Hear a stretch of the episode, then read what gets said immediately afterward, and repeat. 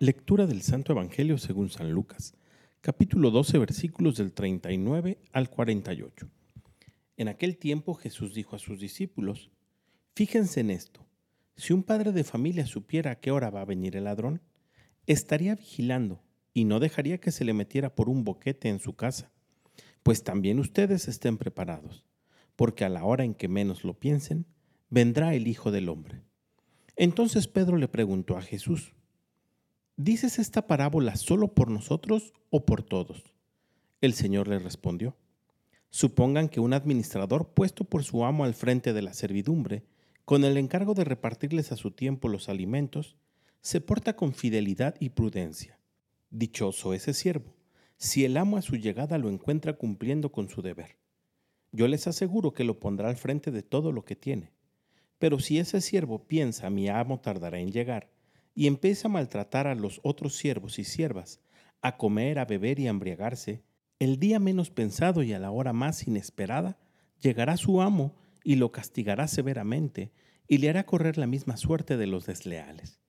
El siervo que conociendo la voluntad de su amo no haya preparado ni hecho lo que debía, recibirá muchos azotes, pero el que sin conocerla haya hecho algo digno de castigo, recibirá pocos.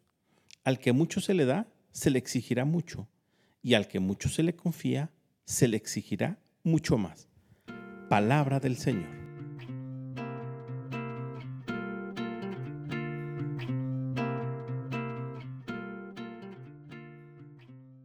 El evangelista San Lucas nos presenta hablando a Jesús acerca del final de los tiempos y lo preparado que tenemos que estar para recibir la vida eterna, con la consecuencia lógica de que si no estamos preparados y nuestra vida no ha sido acorde al amor, recibiremos el justo pago por nuestras acciones.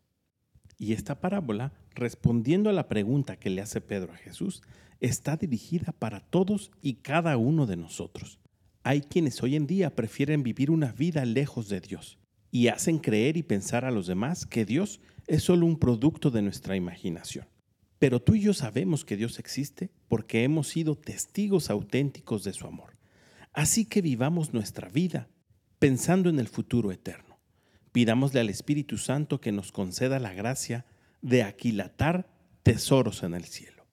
Que tengas un muy buen día y que Dios te bendiga.